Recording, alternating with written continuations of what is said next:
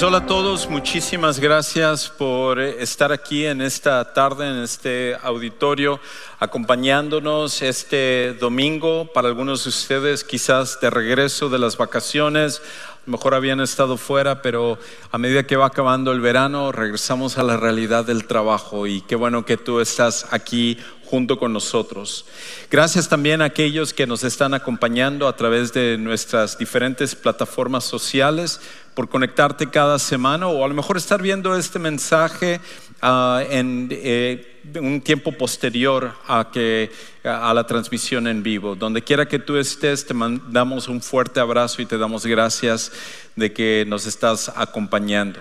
Y hoy estamos en la última parte de esta serie Viviendo con Poder. Y lo que hemos estado haciendo es que cada semana hemos explorado un principio bíblico diferente que nos va a ayudar a vivir vidas más allá de lo ordinario. Vidas que puedan estar repletos del poder sobrenatural de Dios y que eso haga una diferencia no solo para nosotros, sino para la gente que está a nuestro alrededor. Y el día de hoy vamos a ver quizás el principio más importante de todos los que hemos visto, porque si nosotros logramos vivir de acuerdo a este principio, los demás van a ser mucho más fáciles de que nosotros podamos eh, obedecer y podamos implementar en, nuestra vida. Y hoy lo que vamos a hacer es que vamos a, a hablar acerca del el poder del amor de Dios, el poder del amor de Dios. Ahora, cuando nosotros hablamos acerca del amor, lo más seguro es que la primera imagen que nos viene a la mente es 14 de febrero, Día del Amor, corazones, amor romántico, una relación entre dos personas. Pero en realidad el amor es mucho más que eso. El amor es algo más profundo que simplemente la relación que comparten un esposo y una esposa. Y tiene que ver específicamente con la persona de Dios. Cuando hablamos acerca del amor, el amor es una descripción de la esencia misma de Dios. De hecho, lo que es increíble es que si nosotros hubiéramos tenido la oportunidad de poder ver la eternidad pasada, cuando no había creación, no había universo, ni siquiera nosotros estábamos existiendo, y pudiéramos ver a Dios, la Trinidad, en la eternidad pasada, lo que nosotros encontraríamos sería un Dios completo en sí mismo, un Dios que no necesita de creación, no necesita de alguna otra cosa, pero lo que está ahí con Él ya es el amor. Ese amor que es la esencia de la persona de Dios. De hecho, creo que esa es la razón por la cual Dios crea. Porque Dios no necesita un universo, no necesita seres espirituales como los ángeles que Él creó, no nos necesita a nosotros tampoco. Pero un Dios cuya esencia es el amor, entonces Él quiere crear a otros seres para poder compartir su amor con ellos. Y por lo tanto, esa esencia, eso de que caracteriza a Dios acerca de una relación de amor, es algo que no solamente Él lo caracterizó en la eternidad pasada, sino que inclusive cuando Jesucristo vino a este mundo, Él lo modeló para nosotros, para que nosotros pudiéramos verlo de primera mano y pudiéramos entender que lo que caracteriza a Dios sobre todas las cosas es su amor.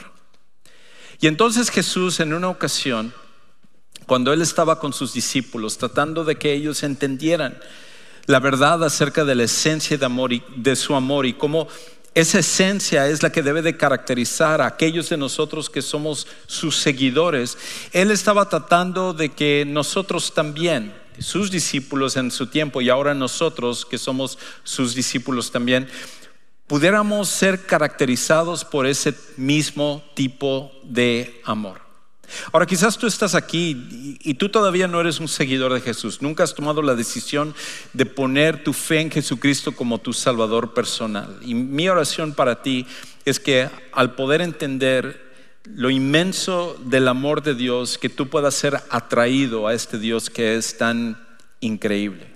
Pero si tú ya eres un seguidor de Jesús, lo que vamos a ver es que esto no es opcional, no es algo que escogemos si lo hacemos o no lo hacemos. El amor debe de ser la característica principal de nuestra vida. Entonces cuando Jesús les está enseñando acerca de, esto, Él les da esta verdad que es para nosotros también, y es esto, que la prueba de que creemos en Jesús es que amamos como Jesús. La prueba de que creemos en Jesús es que amamos como Jesús. Y, esta prueba es algo que como vamos a ver en un momento no puede ser falsificado, que es algo que nos caracteriza a todos aquellos que decimos ser seguidores de Jesús. Y entonces escucha cómo Jesús comparte esta verdad con sus discípulos. Dice en Juan capítulo 13, versículos 34 y 35 lo siguiente. Dice, un mandamiento nuevo os les doy. Y, pausa ahí un momento, esto es algo increíble, esto es una declaración de la divinidad de Jesús, porque solamente Dios puede dar mandamientos. Para los judíos, ellos entendían que a pesar de que tenían 636 leyes o lo que ellos consideraban mandamientos, habían 10 que estaban encima de todos, que había sido dado por Dios a Moisés y Moisés lo había llevado al pueblo de Israel. Y estas diez estaban completas y eran suficientes para todo el pueblo de Israel. Pero Jesús viene y ahora Él dice, les voy a dar un nuevo mandamiento, lo cual es muy osado. Como no es suficiente con estos diez mandamientos, les voy a dar un nuevo mandamiento más. Lo que pasa es que Jesús es Dios y Él está dándonos algo a ti y a mí. Y Él dice esto. ¿Cuál es este nuevo mandamiento? Que se amen los unos a los otros. Y uno podría decir, bueno, esto no es un nuevo mandamiento. Hay otras religiones, otras creencias, personas que consideran que amarse uno al otro pues es obligatorio. No, no, no. Pero aquí es donde Él completa la idea. Él dice que se amen los unos a los otros como yo los he amado. Así también se amen los unos a los otros. El amor que está pidiendo Jesús que sea la característica de nosotros no es el tipo de amor al cual estamos acostumbrados, vemos o damos, sino es el tipo de amor que Jesucristo mismo modeló en su vida y a través de la manera en la cual Él creó el universo y Él se conecta con nosotros los seres humanos. Y entonces Él dice esto, en esto conocerán todos que son mis discípulos, si se tienen amor los unos a los otros. Y es interesante entonces que la, evidencia, la prueba, la muestra de que nosotros somos seguidores de Jesús no es nuestro conocimiento, no es simplemente la cantidad de teología que nosotros tenemos no es la cantidad de Biblia que nosotros hemos memorizado. Yo, he tenido la oportunidad de conocer a profesores de la Biblia con una inteligencia increíble que conocen los idiomas originales, que ellos pueden analizar en el hebreo, en el arameo y en griego todo lo que dice la Biblia, que ellos conocen la Biblia mejor que la gran mayoría de cristianos y sin embargo ellos no creen que la Biblia es la palabra de Dios o que Jesucristo es el Hijo de Dios. Si Jesús hubiera dicho, el conocimiento es la evidencia, entonces estas personas sería la muestra de que son seguidores de Jesús, pero él no dice eso. No es a través de las cosas que hacemos, no es, no es obras de caridad o muestras de misericordia que nosotros podemos hacer que al final es la evidencia o la prueba final de que somos seguidores de Jesús. No, no es ninguna de esas cosas. Porque todas esas cosas pueden ser falsificadas. Todas esas cosas pueden caracterizar a gente no solo en el cristianismo, sino inclusive en otras religiones. Pero hay algo que no puede ser falsificado y eso es el amor de Dios. El amor de Dios es lo único que no podemos aparentar. El amor de Dios es lo único que no podemos aparentar, es lo único que no podemos falsificar, es lo único que nosotros no podemos mostrar ese amor que Jesús vino y que Él reveló a nosotros. Nadie puede imitar eso, es solamente Dios haciéndolo en una persona. Y por lo tanto, lo que Jesús desea es de que nosotros podamos ser caracterizados por este tipo de amor. Ahora, la pregunta es, ¿Cómo llevamos a cabo esto en nuestras vidas? Porque es difícil, porque el amor es algo que, que tiene que ser el motivador de quienes nosotros somos. De hecho, es la esencia no solo de la persona de Dios, sino de cada seguidor de Jesús, porque el amor al final El amor de Dios es lo que cambia a las personas. Una de las cosas que yo me he convencido a través del paso de los años como seguidor de Jesús y como pastor es que lo único que puede realmente cambiar la vida de una persona es cuando uno viene a entender, apreciar y tomar el amor de Dios. El temor no es suficiente. El temor es una manera de motivar a la gente, pero no es suficiente. Muchas veces las personas por las consecuencias de sus decisiones no cambian su vida muchas veces por el temor a lo que va a suceder el día de mañana, no es suficiente para que puedan cambiar. Hay muchas personas, inclusive seguidores de Jesús o gente que ni siquiera son seguidores de Jesús, pero creen que hay un infierno y sin embargo eso no es suficiente para motivarles a cambiar. Y, no es por despreciar el infierno, Jesús es el que más habló del infierno y debemos de hablar acerca de ese lugar eterno donde irán aquellos que han rechazado a Jesucristo, pero esa no es suficiente motivación para cambiar una vida. Lo que cambia una vida al final es el amor de Dios. Déjame ilustrarlo. Imagínate por un momento cómo tú manejas y tratas tu vehículo. A lo mejor tú obviamente como seguidor de Jesús nunca excedes los límites de velocidad. Tú, siempre sigues todos los reglamentos y, cuando estás pasando por una, por una calle o algo donde es escuela, bajas la velocidad y, nunca cambias de carril si no pones tu señal y sigues todos los reglamentos. Tú haces todo para, para manejar como seguidor de Jesús. y la razón por la cual uno debería de estar motivado a hacerlo porque cuando uno no lo hace, un policía te puede detener y te puede multar. Pero ¿qué es lo que sabemos en la realidad? Que no lo hacemos, que no lo hacemos. Y lo otro es inclusive nuestros propios carros. A lo mejor si vamos ahorita a revisar tu carro, tienes basura a un lado, tú mismo dices, oh, hace rato que no he, no he eh, limpiado mi carro, no lo he ido a lavar ni nada, y tienes ahí un refresco de hace tres días y algo que comiste el otro día y hay otras cosas y tu carro está un cochinadero, la verdad. Así que, ¿para qué queremos ir a buscar o ver tu carro, no? Pero ahora imagínate por un momento la persona que tú más amas en el mundo. Imagínate la persona que tú más amas, que tú más aprecias, que tú más respetas en el mundo. Y esa persona viene a ti ahorita mismo, terminando el servicio, viene y te da las llaves de su carro y te dice, sabes que me tengo que ir una semana de la ciudad. Por favor, cuida mi carro. Mi pregunta es esto, ¿cómo manejarías ese carro? ¿Lo manejarías igual? ¿Permitirías, lo ensuciarías, comerías allá y botarías basura? No lo harías. Porque cuando amas a la persona vas a inclusive cuidar las cosas que hace. Y es lo que Dios quiere con nosotros. Por el hecho de que nosotros le amamos es que obedecemos. Por el hecho de que le amamos es que hacemos su voluntad. Porque al final entendemos que inclusive nuestro propio cuerpo le pertenece y nuestra vida le pertenece. El amor es el mejor motivador para cambiar a las personas. El amor de Dios. Entonces el apóstol Pablo, que entiende acerca de esto, es uno de los que más escribe acerca del amor de Dios. En una carta, por ejemplo, que él escribió, él, escribió a un grupo de seguidores de Jesús que se encontraban en la ciudad de Corinto. Y, este, y estos seguidores de Jesús, que él fue el que los ganó para Cristo, ellos se habían desviado del amor de Dios y empezaron a entrar en conductas como inmoralidad sexual y desobediencia y, amor por, por falsas eh, enseñanzas y cosas. Y, y, Pablo les escribe en una carta que nosotros contenemos en la Biblia que se llama Primera de Corintios. Y ahí les va llevando al punto de decir, por amor, por amor a Dios, ustedes necesitan regresar a, a hacer estas cosas. Pero él no solo les escribe a gente que conoce, sino que en otra carta escribe a un grupo de seguidores de Jesús que él nunca conoció, pero él les habla acerca del amor. Y ellos se encontraban en la ciudad de Roma. Y cuando él les escribe, él les insta también a que ellos tengan amor. Y es, de hecho, ese es el pasaje que vamos a ver el día de hoy.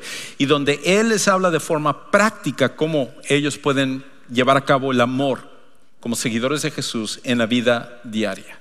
Y lo primero que Él les dice a, ellos, lo primero que, que Él les va a instar es esto, que si no amamos a otros cristianos, no amaremos a otras personas.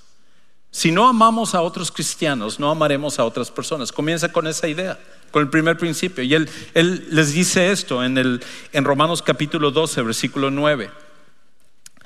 Les dice, el amor sea sin hipocresía. Y la pregunta es, ¿cómo, cómo es el amor sin hipocresía? Bueno, él lo, lo describe. Una, un amor que no tiene hipocresía es uno que aborrece lo malo, aborreciendo lo malo, y aplicándose a lo bueno. Un amor genuino, real, que no es hipócrita, es uno que busca lo bueno y que aborrece lo malo, que rechaza aquello que es malo. Y entonces, este, este tipo de, amor que, nosotros debemos de, de, tener es el tipo de amor que no podemos nosotros aparentar. Y entonces él continúa diciendo en el versículo 10 esto. Dice en el versículo 10, sean afectuosos unos con otros, o sea, entre seguidores de Jesús, con amor fraternal, con honra, dándose preferencia unos a otros. ¿Cómo, ¿Cómo, es el amor fraternal? Bueno, aquí él empieza a describirlo. Dice, con honra, dándose preferencia unos a otros. No sean perezosos en lo que requiere diligencia sean fervientes en espíritu, sirviendo al Señor, gozándose en la esperanza, perseverando en el sufrimiento, dedicados a la oración, contribuyendo para las necesidades de los santos, practicando la hospitalidad.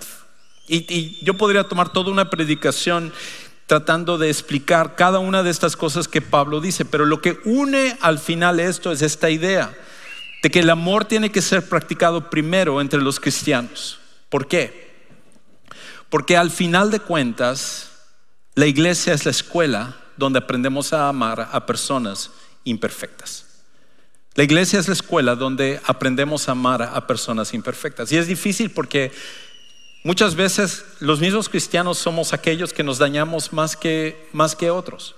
Seguramente tú has escuchado, o a lo mejor tú has dicho, no hombre, yo, la gente de la iglesia Prefiero no ser parte de una iglesia. Conozco gente que no es cristiana, que se porta mejor que los cristianos y tengo una mejor relación con ellos. Pero en la iglesia, cómo te despedazan, te critican, chismean, te, traicionan, todo tipo de cosas. A veces entre los cristianos somos peores que entre aquellos que no son cristianos. Y por eso tanta gente ha dejado de ir a la iglesia. Tanta gente se va de la iglesia porque en algún momento ha sido lastimado por algún cristiano. Y es difícil amarnos porque somos imperfectos y todos tenemos historias y tenemos ocasiones en las cuales podemos justificar y decir, no hombre, me dijeron esto, el líder me dijo esto, el pastor me hizo esto, la, esta persona me hizo esto, todos tenemos esas historias.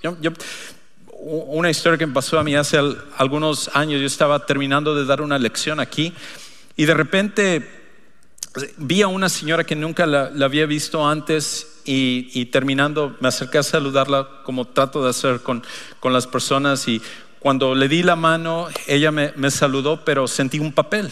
Y entonces agarré el papel y lo, lo, metí en mi bolsillo y seguí saludando a la gente. Y al final ya, ya que todos se habían ido saqué el papel y empecé a leerlo. Y en el papel era una serie de críticas de todo lo que había enseñado en esa noche, corrigiéndome, diciendo esto estaba mal, debiste haber dicho esto, este no era un buen ejemplo, y, corrigiendo todo lo que acababa de enseñar. Y, mi naturaleza pecaminosa empezó inmediatamente, ¿en qué seminario has estudiado para venir a corregirme después de todo lo que he estudiado y, dedicado? y en otra ocasión, hace, hace muchos años, una iglesia donde, donde trabajaba y servía como uno de los pastores, cada vez que me tocaba predicar, predicaba y terminando la predicación, el pastor principal subía de la iglesia y decía algo así, decía, lo que dijo Juan Carlos fue muy bueno, pero déjeme decirles lo que realmente es importante. Y con todo eso acababa de tirar mi predicación a la basura, prácticamente. Y esa humillación pública o privada, todos hemos tenido alguna experiencia así, nos cuesta trabajo decimos, ¿cómo los cristianos, cómo podemos tratarnos de esta manera?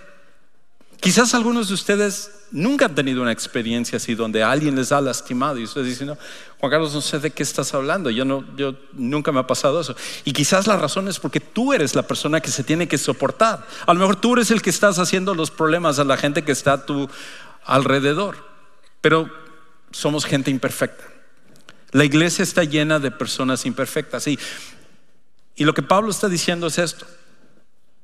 Donde desarrollamos el amor de Dios es entre nosotros primero. Esta es la escuela donde aprendemos a amar. Es, es, parecido al hogar. Es en el hogar, es en, en la relación con tus papás, donde tú aprendes el respeto y la disciplina. Para que de esa manera lo puedes implementar afuera, con maestros, con policías, con un jefe el día de mañana. Aprendes en el hogar para que entonces puedas aplicarlo fuera del hogar. Y lo mismo sucede en la familia de Dios. En la familia de Dios aprendemos a amarnos, aunque nos cuesta trabajo, aunque es difícil, aunque hay personas que son fastidiosas. Muchas veces nosotros somos fastidiosos. Aprendemos en nuestras relaciones porque cuando lo hacemos así, entonces empezamos a estar preparados para hacerlo con los de afuera. Porque este es el problema. Que si no amamos a aquellos que son hijos de Dios, que han sido redimidos por la sangre de Jesús igual que por nosotros, ¿cómo lo vamos a hacer con aquellos que no lo son? No lo vamos a poder hacer. Por eso aprendemos aquí para poder entonces amar también a las personas de afuera. Y entonces Pablo, después de que habla acerca de la manera como debemos de tratarnos los unos a los otros dentro de la iglesia, empieza a expandir un poquito el círculo y empieza a pensar en cómo debemos también de amar a los que están afuera de la iglesia. Debemos de amar a todas las personas. Y lo que él dice es esto, que amar lo que hace en realidad es decide anteponer las necesidades de otros antes que las de nosotros. Eso es lo que es amar. El amor en realidad lo que significa es anteponer las necesidades de otras personas a las de nosotros. Voy a dar preferencia a tus necesidades que a las mías que es exactamente lo que Dios hizo por nosotros. Cuando, cuando Dios nos creó, Él no lo hizo porque lo necesitaba Él, sino esa era nuestra necesidad de existir. Cuando Cristo vino y sacrificó su vida, Él estaba poniendo a un lado su derecho de gloria, su derecho como Dios, para que nosotros pudiéramos obtener salvación y perdón de pecados, porque esa era nuestra necesidad. Él antepuso nuestra necesidad a su propia gloria que Él tenía derecho a tener. Y entonces eso es lo que hace el amor. El amor escoge anteponer las necesidades de otros a las de nosotros. Y entonces escucha cómo Pablo empieza a explicar un, poquito con respecto a, esto. Él, dice en, en el versículo 14, bendigan a los que les persiguen Bendigan y no maldigan, siguiendo lo que Jesús había dicho. Que Jesús no dice traten bien a sus enemigos, no dice amen a sus enemigos. Wow, es mucho más allá de lo que, lo que nosotros queremos hacer. Y luego dice esto, gócense con los que se gozan y lloren con los que lloran. Tengan el mismo sentir o pensar unos con otros. No sean altivos en su pensar, sino condescendiendo o humillándose con los humildes. No sean sabios en su propia opinión. ¿Por qué? Porque cuando tú antepones las necesidades de otras personas, los que te persiguen, tú los vas a tratar bien.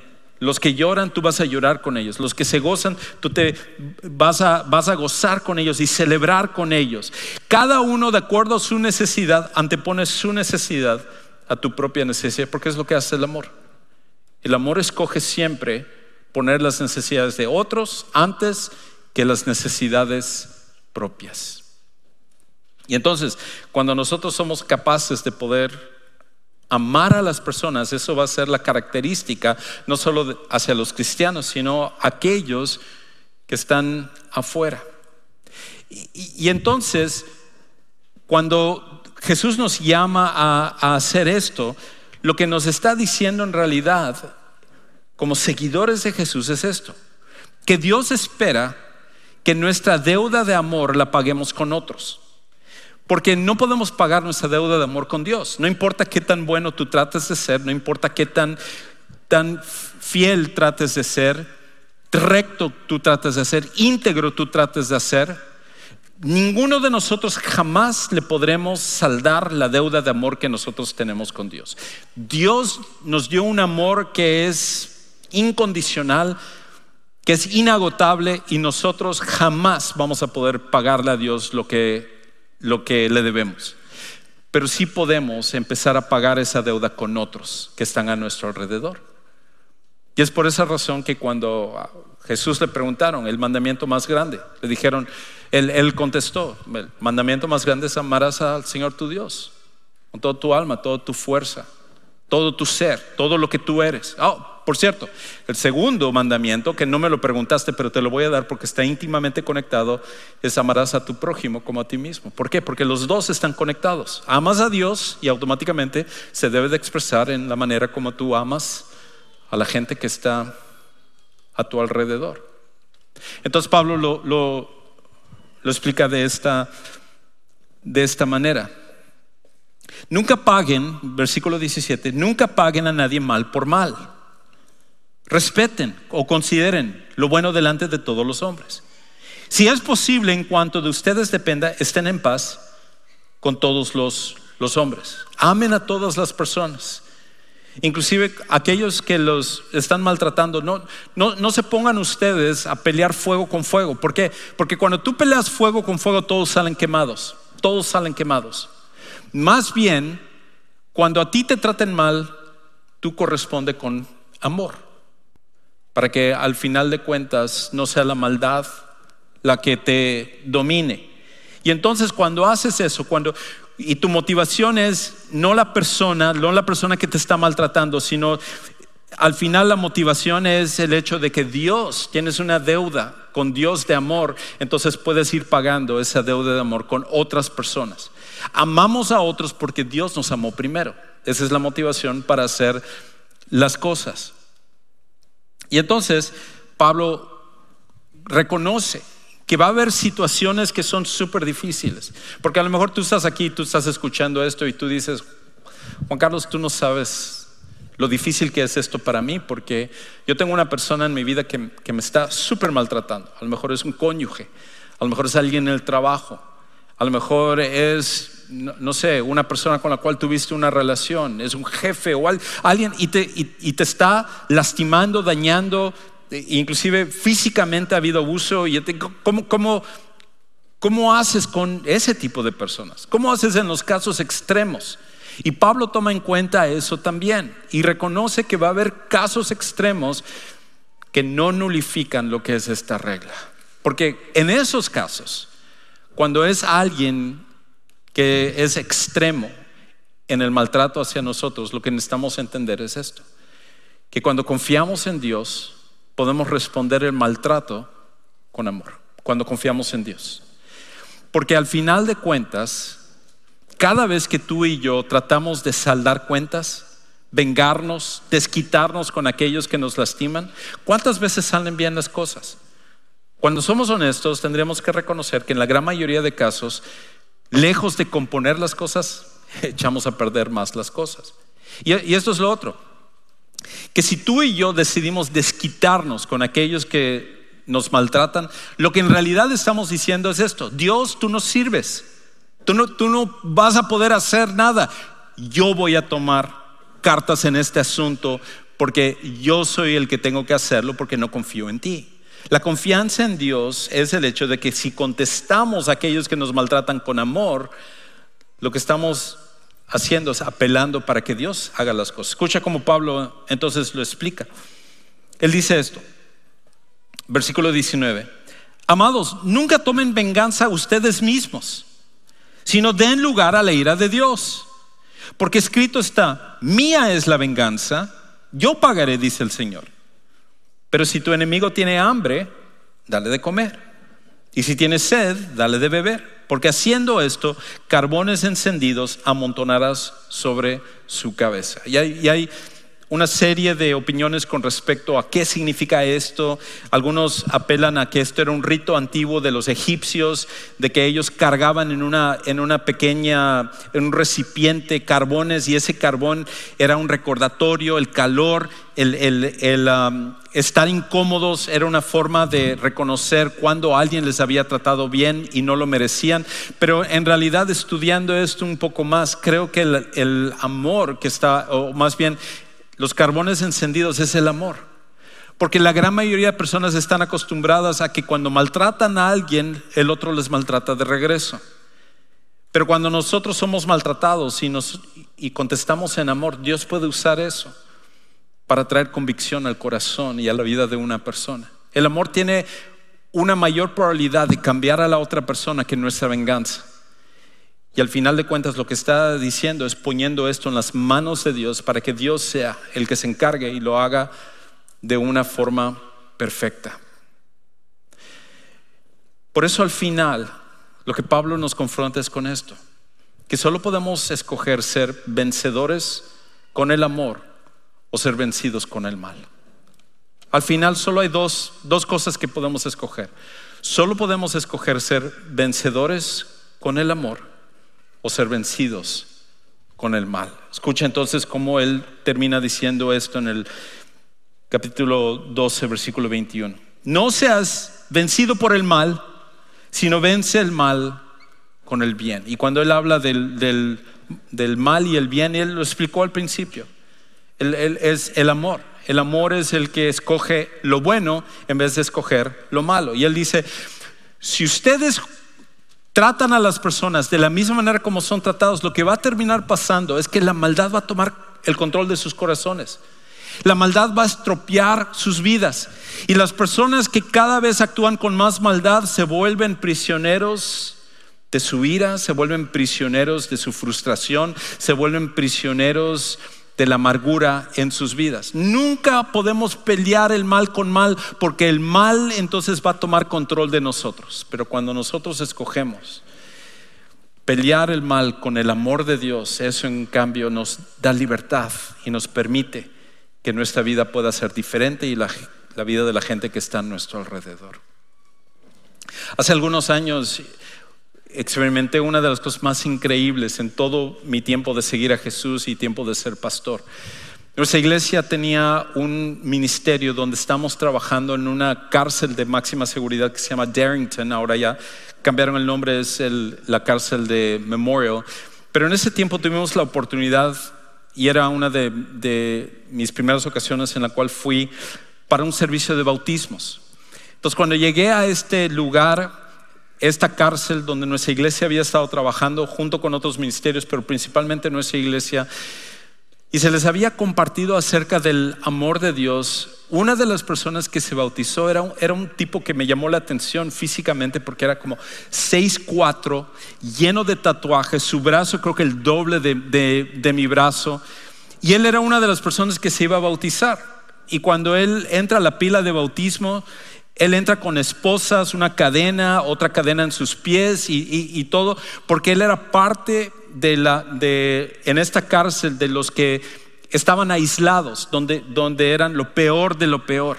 Y entonces yo pregunté a una de las personas, ¿y, este tipo qué, qué, onda con él? Muy impresionante él y todo. Y me dice, empezaron a contar su historia, empezaron a decir, este, este tipo se está bautizando, pero él nació en una familia donde el papá era parte de la pandilla de la, de la raza aria, de la hermandad aria.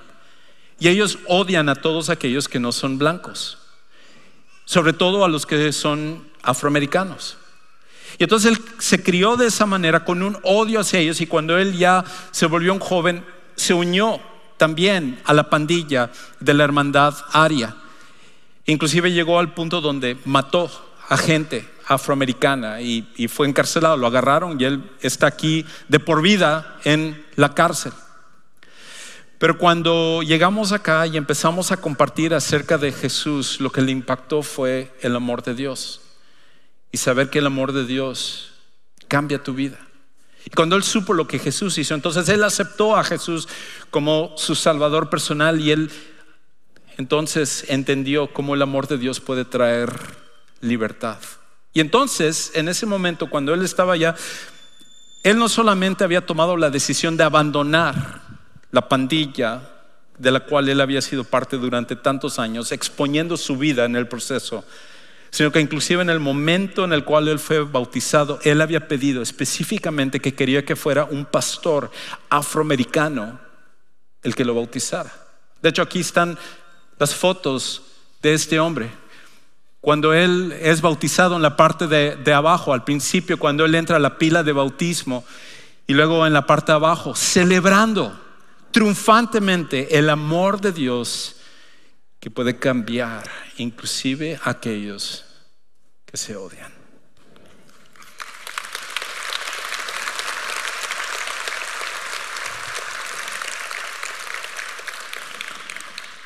Si el amor de Dios es capaz de cambiar a una persona así, entonces nosotros tenemos que permitir que el amor de Dios nos cambie a nosotros.